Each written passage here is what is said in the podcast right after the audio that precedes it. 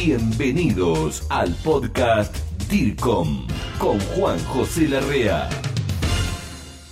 ¿Qué tal, colega? Bienvenido al podcast DIRCOM, al fascinante mundo de la comunicación, aquí para toda Latinoamérica y siempre hablando de temas que pueden llegar a ser de interés. Rápido, para no perder el tiempo, hoy uno de los temas tiene que ver con algo que ya hemos tocado, hemos tratado con otro colega. Aquí a mi lado ahora te voy a presentar a quien tengo. El tema de hoy es liderazgo.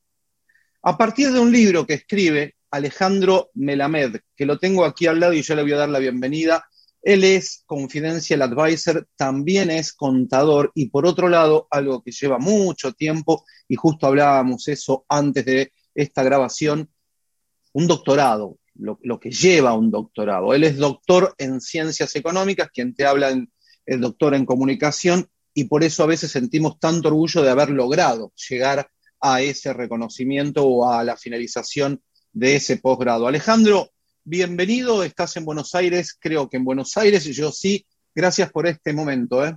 Hola, ¿qué tal? Un gusto, un placer para mí, gracias por esta posibilidad, gracias por esta oportunidad. No, para nada, Alejandro, y me escuchabas al principio, le decía a mis colegas, algunos te están viendo por dircom.tv, esa es la dirección para el canal de YouTube, o por cualquiera de las plataformas como Spotify, Apple Podcasts, etcétera, que uno de los temas que quería hablar como consecuencia de un libro que estuve hojeando y viendo un último libro tuyo, creo que es uno de los últimos, eh, junto con Jalife, un colega. Con Fabián Jalife, correcto. Que se llama Tiempos para Valientes. Ahí lo tenés en pantalla. Ahí lo tenemos. Es de editorial Paidós. Uno cuando lee Tiempos para Valientes hasta se imagina películas o cosas de guerra, etcétera, no sé lo que le venga a la mente a uno. Pero tocas mucho ahí en este libro, ustedes, los dos, Jalife y Melamed, tocan mucho el tema del liderazgo. Antes de mi primera pregunta, te digo, hablar de liderazgo es, es que, como hablar casi de la historia de la humanidad, ¿no? Porque líder han existido siempre, después podemos discutir quién o no. Pero lo que a mí más me llama la atención y que en el libro lo tocas, y por eso esta entrevista, y es una suerte de recomendación para todo nuestro público, de adquirir este libro, de verlo, es la manera en que tocas el liderazgo en estos que tocan ustedes en estos contextos. Contextos que no son iguales, y no solamente me refiero a la pandemia, Alejandro, que estamos viviendo todavía y ya hace más de un año, sino en estos, en estos vertiginosos cambios, irrupciones de tecnologías, eh, laborales, económicos, etc. Antes de hablar de este punto, me gustaría que me definas, que me des alguna introducción sobre qué es un líder hoy. ¿A qué le llamo líder hoy en estos tiempos que vivimos? Está, muy bien y te agradezco la pregunta, porque la realidad es que tradicionalmente nosotros hacíamos la, teníamos la fantasía que un líder es como la persona que tiene las respuestas a todos los problemas que tenemos nosotros. Nosotros preferimos hablar de un sistema de liderazgo, porque en el contexto que estamos viviendo y la cantidad de cambios, como decías vos, vertiginosos que estamos transitando, requieren de toda una serie de eh, artefactos que se articulen entre sí para permitir este sistema de liderazgo, donde no hay una sola persona, sino donde hay toda una serie de jugadores que van tratando de permitir que quien tenga la capacidad como para liderar ese momento lo haga, pero también la humildad como para reconocer cuándo lo puede hacer otro. Y la realidad es que yo te sintetizaría el contexto actual, muchos hablan del contexto buca, que es volátil, incierto, complejo y ambiguo. Nosotros decimos que este, este, esta complejidad, incertidumbre, esta ambigüedad que vivimos nosotros, esta volatilidad, es con crecimiento exponencial. Por eso hablamos de buca elevado a la COVID-19. Pero acaba de salir un concepto que ya es posterior, el libro salió en diciembre, y es algo muy, muy nuevo y acabo de publicar un artículo justamente eh, que habla del tema, que estamos en un contexto que podemos llamarlo bunny. Bunny viene del inglés, la B de brittle, es decir, muy frágil, quebradizo, que nos trae ansiedad. Esta ansiedad eh, está provocada porque los efectos son no lineales. No es que, bueno, una persona come de un animal medio raro en China y después hay dos, hay tres, hay cuatro. No, no, esto es, hay unas personas que comen en China de repente de unos animales y todo el mundo está en pandemia, ¿correcto?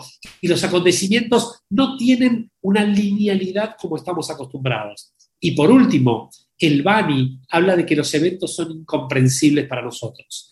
¿Qué significa esto? Que el tipo de sistema de liderazgo que se requiere, digamos, demanda de ciertas habilidades, capacidades y competencias que son muy diferentes a las tradicionales y que en este combo, en este contexto, se requieren líderes que tengan al menos la cualidad de, primero, la sensibilidad, segundo, que tengan la humanidad y tercero y fundamental, que tengan la agilidad para ir adaptándose a las situaciones tan cambiantes que van presentándose.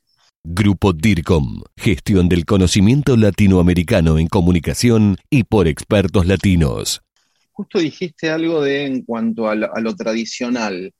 estamos nosotros acostumbrados a repetir o fórmulas o recetas, matrices, y también se repiten ciertas cualidades, virtudes de los líderes. Cuando uno dice de los líderes y, y hace ademanes como el que estoy haciendo, como diciendo para allá a lo largo del tiempo.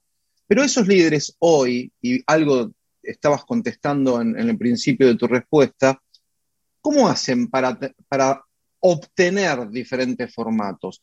Porque vos decías, el nuevo líder es un sistema de artefactos, pero yo me estoy imaginando a, a quien nos está escuchando, viendo en este momento, yo mismo también, digo, yo podría ser un líder actual, tal vez tengo un equipo de personas que me siguen. ¿Cómo hago yo para no repetir antiguas fórmulas con nuevos escenarios o distintos contextos, que además son cambiantes? Sí, a ver, dos cosas. Primero un concepto, y es que el éxito del pasado no necesariamente te va a llegar, te va a llevar al éxito del futuro. Este es un concepto clave porque las recetas que utilizamos hasta ahora no son las recetas útiles para este momento.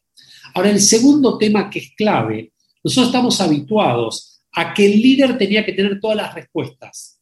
Y hoy, eh, quien mejor se desempeña en este sistema de liderazgo no es quien tiene todas las respuestas, sino quien tiene las preguntas más potentes.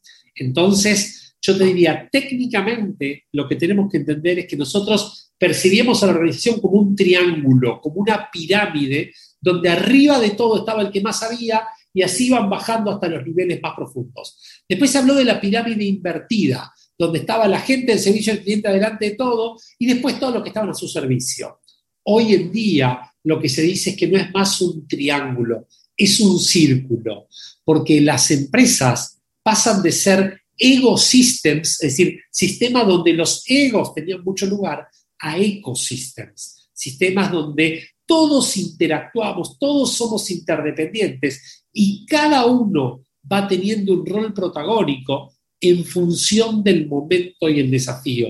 Y en conjunto vamos a encontrar las respuestas. Y fundamentalmente tenemos que entender es que los problemas tienen una magnitud de complejidad, una magnitud de, digamos, como de, de variables a considerar que solo no podés resolver nada, que tampoco teniendo la receta, no es que la bajás del armario y decís, hago esto. Y lo que hay que hacer es generar lo que llama inteligencia colaborativa. ¿Qué es la inteligencia colaborativa? Donde todos contribuimos y cada voz es respetada y es incluida en la decisión de todos. ¿Esto qué implica? Implica un cambio absoluto de paradigmas, implica un cambio absoluto de cómo veníamos trabajando y sobre todo entender que todos nos formamos en un modelo en el cual alguien te decía lo que tenés que hacer. Hoy nadie sabe. No lo saben los presidentes de los países, no lo saben los directivos de las compañías, no lo saben los padres de la familia, no lo saben los médicos. Entonces, es como una, una vamos a llamarlo así, eh, hay una ley interesante que se llama ley de Revans. La ley de Revans dice que la supervivencia de un organismo depende, que su tasa, depende de que su tasa de, de, movilidad, de conversión y de transformación sea por lo menos igual a la del contexto. Ahora entendamos algo, el contexto cambia sin parar, sin parar, sin parar, y nosotros tenemos que cambiar ahí, con lo cual tenemos que viajar, como dice Yuval Harari, con la mochila muy liviana, sacarnos todo aquello que sea peso innecesario y tener una agilidad como para adaptarnos rápidamente a cada situación. Y creo que el año 2020 nos ha demostrado que hay empresas que en menos de una semana pudieron hasta cambiar el logo de sus compañías para demostrar que el logo anterior no tenía vigencia. Hay otras empresas que eran tan lentas y tan este, acomodadas en un cierto status quo que nunca pudieron encontrar la vuelta. Cuando decís que debemos adaptarnos a este escenario tan cambiante y demás, digo, el líder debe estar entonces atento porque confluís en que cada uno tiene su lugar o su momento para poder participar y debe ser escuchado y respetado. El, liderazgo debe tratar de proveer ese escenario, pero también debe estar atento entonces o tener una, una, eh, inteligencia tal o visión tal de poder, de poder dar lugar a eso lo que me llama la atención es, porque estamos hablando de una modernidad en la cual hoy todavía, como con el uso de la tecnología, confluyen generaciones anteriores, donde tal vez estos escenarios que estamos viviendo, con y sin contar la pandemia, con la irrupción de la tecnología, antes no se vivían, pero esta confluencia de generaciones distintas, ¿cómo hacerlo, no?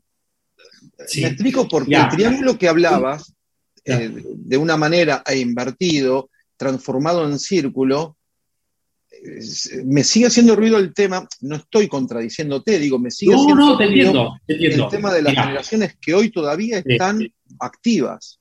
Mm. Mira, la realidad es que hoy se está viendo que una, digamos, se habla mucho de diversidad de las organizaciones. La diversidad está evolucionando la inclusión. ¿Cuál es la distinción entre los dos conceptos? Yo puedo ser muy diverso, pero si no incluyo a las personas, no tiene sentido que sea diverso. Y te cuento un caso personal. Yo trabajé muchos años en Coca-Cola. Yo fui vicepresidente de recursos humanos de Coca-Cola para Latinoamérica Sur, muchos países, mucha responsabilidad. Y después de mucho tiempo nos dimos cuenta que cometíamos un error. Yo hace seis años que no trabajo ahí, estoy contando una experiencia de hace unos ocho años. Nosotros contratábamos gente diversa en Coca-Cola, pero sin embargo, queríamos que a la semana o a las dos semanas las personas se coca-colicen. Entonces decíamos, ¿para qué incorporamos gente diversa si después los queremos iguales a nosotros? ¿No es cierto? La inclusión implica el respetar la diferencia de cada uno y la verdadera innovación se produce cuando tenemos gente distinta pero complementaria, respetando esas diferencias.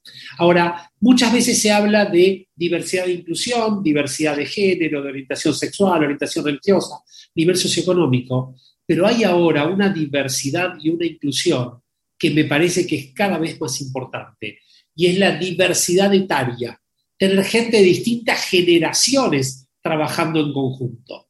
Entonces lo que se está visualizando, y está la película este, tan interesante El pasante de moda, ¿no? donde nos explica esto, que para situaciones como la que, estábamos, la que estamos pasando en este momento, seguramente la madurez de alguien con mucha experiencia, complementado con la vitalidad y la energía de alguien con muy poca experiencia, puede ser algo espectacular, en tanto y en cuanto los dos sepan respetarse, sepan escucharse y sepan ver dónde están las competencias complementarias. Mira, te cuento, y es interesante, cuando escribimos este libro, este es mi séptimo libro, y el segundo que hago junto con Fabián Jalife, nosotros siempre decimos que escribimos estos dos últimos libros eh, en conjunto porque tenemos competencias complementarias. Él viene de la psicología, yo vengo de las ciencias económicas, él tiene un enfoque respecto al planeamiento, yo uno diferente. Y cuando vos decís, ok, respetamos y mejor que no seamos iguales, ¿no? No sería, este, no, habría ninguna contribución si los dos fuéramos iguales. Ahora decimos, tenemos visiones distintas, pero tenemos que escucharnos, respetarnos y ver cómo después de hacer ese movimiento hacia afuera, bueno, tenemos que ser concluyentes y que el lector pueda leer una unidad en todo esto. Ahí está el secreto de los equipos, lo que se llaman antes hablábamos de los deportes, ¿no? Y cómo se trabaja hoy en el mundo de las empresas a partir del deporte y en lo que se llama los equipos ágiles de alto desempeño, ¿no? Que es muy difícil de lograr y hoy podemos tener múltiples ejemplos en todos los deportes como tuvieron un momento cumbre y después bajaron. El tema es, las empresas necesitan no solo sostener ese alto desempeño, sino que sea incremental. Y eso requiere un entrenamiento constante y permanente. Alejandro Melamed ha sido coach de equipos importantes como el Gran Rey de Copas en el mundo de la República Argentina, no solamente es de la República Argentina, Rey de Copas en el mundo. Estoy hablando de mi equipo, el Club Atlético Independiente. Pero, nuestro equipo. nuestro equipo.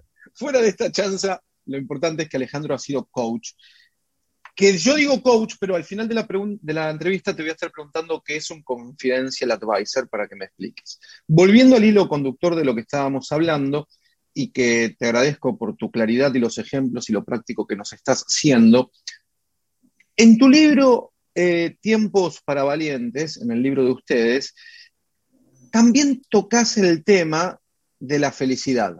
Digo, en todos lados que vamos, viste, hay que ser felices, tenés que ser feliz, hay que ser felices. Llega un momento, Alejandro, que a mí me hace ruido todo esto, porque digo, ¿dónde estamos parados? Digo, ¿cómo enfrento? ¿Por qué, así como nombran mucho liderazgo ustedes, eh, y también tratan la felicidad, ¿qué opinión te merece esto que te cuento? De que en todos lados nos dicen, tenés que ser feliz, como sacando otras cosas que creo yo desde el desconocimiento, al sacar muchas o tapar distintos aspectos de la vida, etcétera, quizás nos perjudican. Sí. A ver, primero, eh, nosotros metemos el tema de felicidad, incluimos el tema de la felicidad justamente para explicar que no es real ni auténtico este pensamiento de que hay que ser feliz todo el tiempo, porque nadie es feliz todo el tiempo. No solo esto, sino que hablamos de lo que hoy se denomina la agilidad emocional. ¿Qué es esto de la agilidad emocional? Todos nosotros vivimos en lo que se denomina una montaña rusa de emociones todos los días desde el, marzo de, del 2020, porque estamos en momentos felices, en momentos tristes. Entonces, la agilidad emocional es esa capacidad de ir acompañando, en lugar de reprimir la emoción, dejarla que emane. Y vos sabés que hablando de esto, el estudioso número uno en temas de felicidad a nivel mundial se llama Tal Ben Shahar. Es un israelí, es un genio, tiene su cátedra en Harvard, tiene 700 alumnos cada curso, es, es un boom, ¿no? Ahora, él dice algo que es muy interesante. En la vida tenemos lo que él llama los hermosos enemigos. ¿Qué son los hermosos enemigos? Son esas situaciones en la vida que nadie quisiera atravesarlas pero son esos momentos de grandes aprendizajes. Entonces, los hermosos enemigos te vienen a demostrar que para que vos estés feliz, tenés que haber visto lo que es la no felicidad. ¿Serían los momentos límites estos? ¿Perdón? ¿Serían situaciones límites, momentos límites en la vida? No necesariamente, no necesariamente. Es cuando estás aprendiendo, cuando estás transitando un momento complejo, cuando algo no te sale, cuando te equivocaste. Ahora él lo que dice es, tal como vivas ese hermoso enemigo, también vivirás la felicidad, el momento de felicidad. Y la felicidad, explica él, son momentos, no es un estado permanente. No es que voy a ser feliz toda mi vida. Y él tiene algo también muy interesante, que dice, en lugar de proponerte ser feliz y cuando seas feliz vas a sentirse, vas a sentirte que seas exitoso, él lo que dice, trata de invertir la secuencia. Trata de pensar despacito en que mañana podés ser un poquito más feliz que hoy. Pero no puede ser tu obsesión única ser feliz. La felicidad no es otra cosa que la consecuencia de un montón de otras cosas. Entonces, tratar de hacerlo un doble clic. ¿Qué significa ser feliz? Bueno, el 2020 podemos decir todos fuimos extremadamente felices porque pasamos todo el tiempo con nuestra familia, que es lo que siempre aspirábamos. Pasábamos en nuestra casa lo que siempre aspirábamos. Ahora después decimos, bueno, para, no me des tanto. Entonces, yo creo que parte de lo que nos enseñó el 2020 respecto a esto es todo lo que ganamos cuando perdemos y todo lo que perdemos cuando ganamos. Te quiero complementar con un concepto que es muy interesante, porque se hizo una investigación en la Universidad de Harvard para tratar de entender cuál es la emoción que tenemos en común todos los habitantes de la Tierra desde marzo del 2020. Y la única emoción que encontraron es el grief, el duelo, estar todos de duelo. Duelo porque perdimos, perdimos ceremonias, perdimos momentos, perdimos vacaciones, perdimos parientes, perdimos trabajo, perdimos dinero, perdimos salud, perdimos un montón de cosas. Ahora, la pregunta a hacerse no es todo lo que perdí, ¿cuánto gané? Y si vos te pones a pensar, ganamos lo que nos quejábamos que nos faltaba y lo que nos quejábamos que nos sobraba, ahora nos quejamos que nos falta. Y ahí está, creo, parte del secreto de todo esto, ¿no? Y es muy, muy interesante empezar cada uno por hacer su propio análisis y realmente pensar qué necesito para ser feliz. Sí lo que te aseguro que algo nos demostró esto, que tal vez necesitamos mucha menos ropa para ser feliz, mucha menos comida, tal vez con un par de jeans, este, un par de zapatillas, un par de remeras, ya estamos y necesitamos mucho menos de todo lo que tenemos.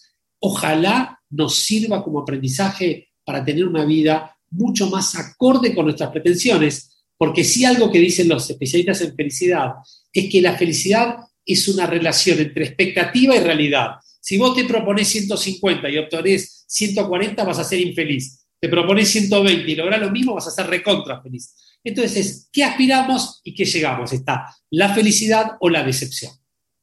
Ale, eh, estaba pensando con todo este, mm, todo esto lo que nos estabas contando, ¿no? A partir de la felicidad y en un mundo de ser feliz o no, y coincido, y qué bueno que, también lo digas.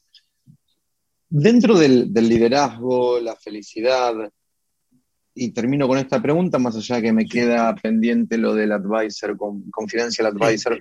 Eh, ¿Cómo juega entonces lo que sería en equipos de trabajo eh, o, públicos donde uno dirige, en una organización pública o privada, pequeña, mediana o grande, bueno, en un país, etcétera, ¿no? Un director técnico, no importa. ¿Cómo juegan la, presión, la tolerancia, la sensibilidad en este terreno?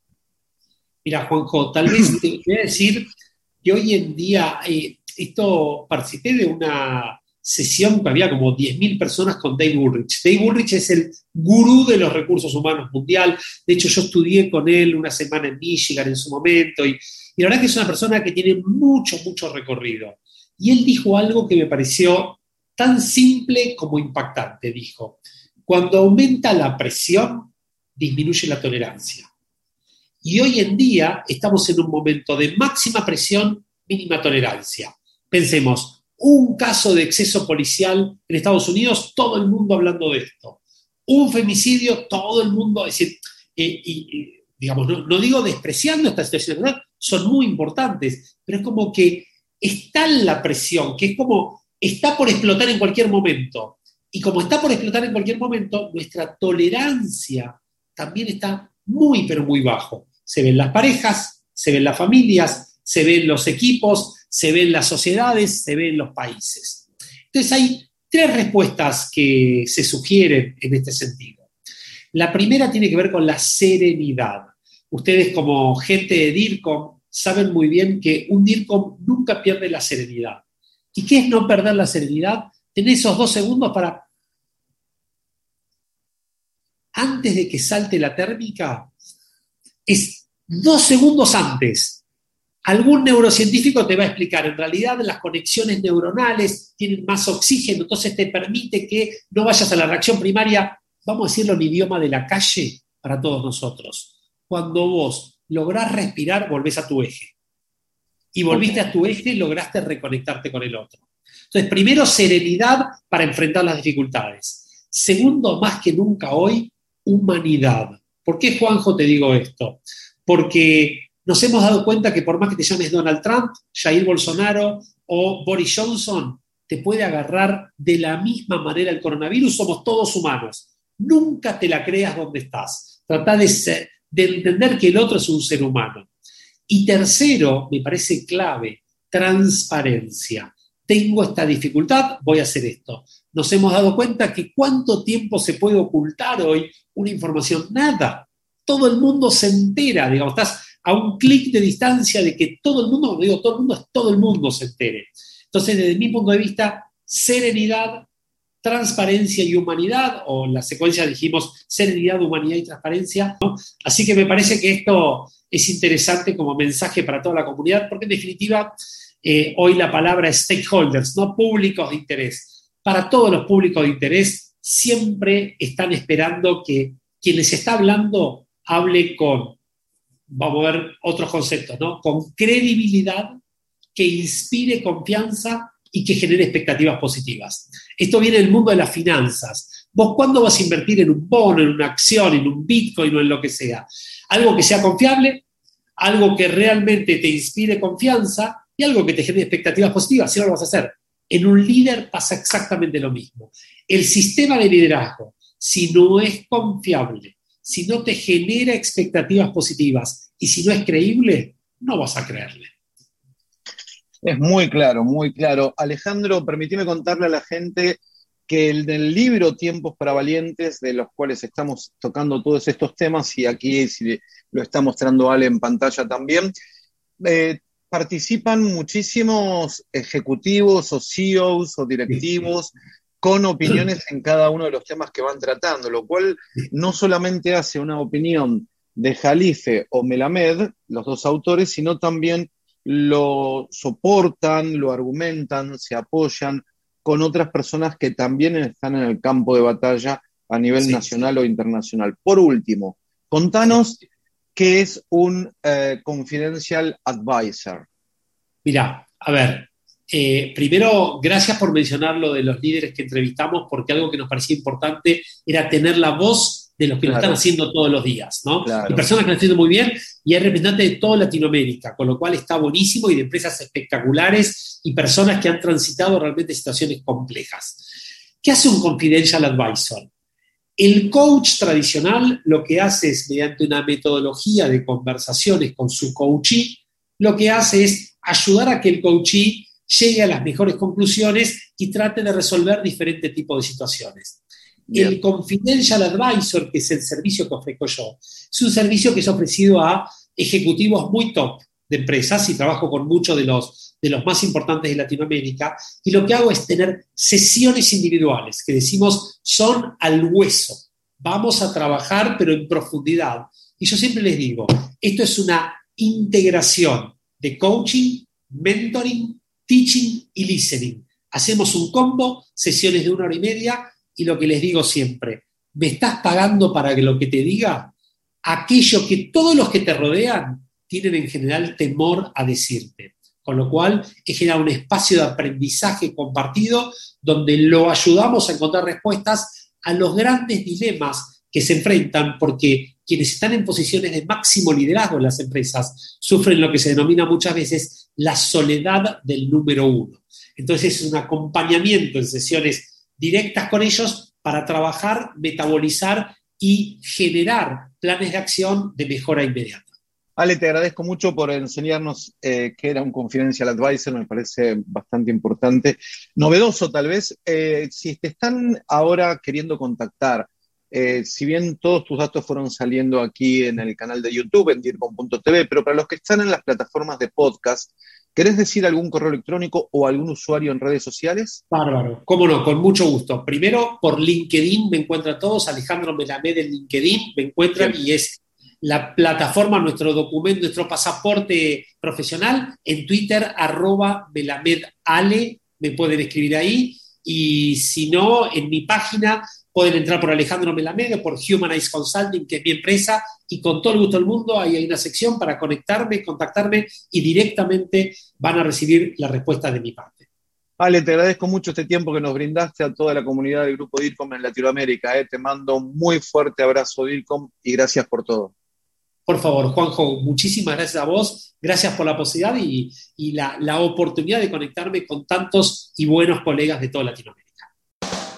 Esto fue el podcast DIRCOM Pasión por la comunicación y la gestión. Grupo DIRCOM. Hablamos de comunicación en español. Hasta la próxima.